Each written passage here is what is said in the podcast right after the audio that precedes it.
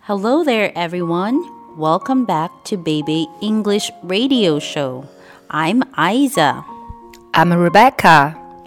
Our topic for today is a famous one, and I'm sure our children will like it very much. What could it be?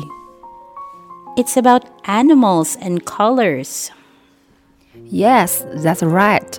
Let's now introduce our kids. Hello everyone, I'm Jenny. Hi, I'm Peppa. Hi, I'm Jackie. Hi, Marisa. Hi, children. Can you tell me what animals do you like? I like purple cat. I like a bird. I like a fish. I like an elephant. Today, we are going to read your favorite story. Brown Bear, Brown Bear, what do you see? Would you like to help me tell the story? They are ready. Brown Bear, Brown Bear, what do you see? I see a red bird looking at me. Red bird, red bird, what do you see?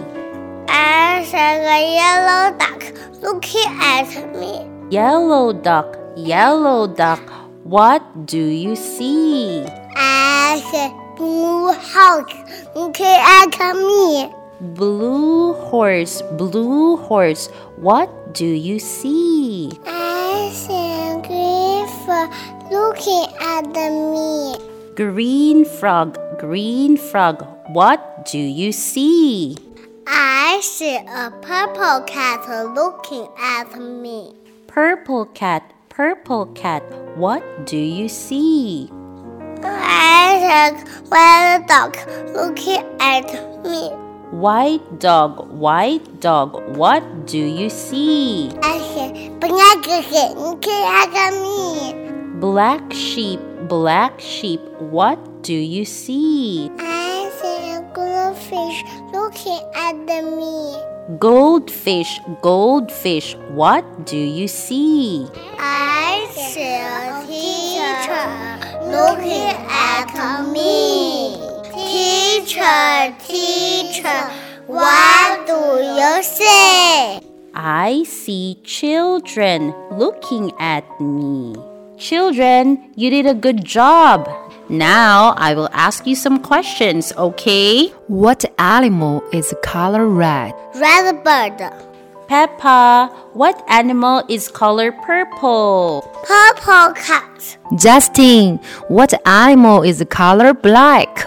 black cat, What animal is gold? goldfish. Wow, you are correct. You are listening very well. You are really awesome. Thank you, children. Now we have to say goodbye. Goodbye, everyone. See you. Thank you for listening, everyone. My name is Aiza. I'm Rebecca. See you next time.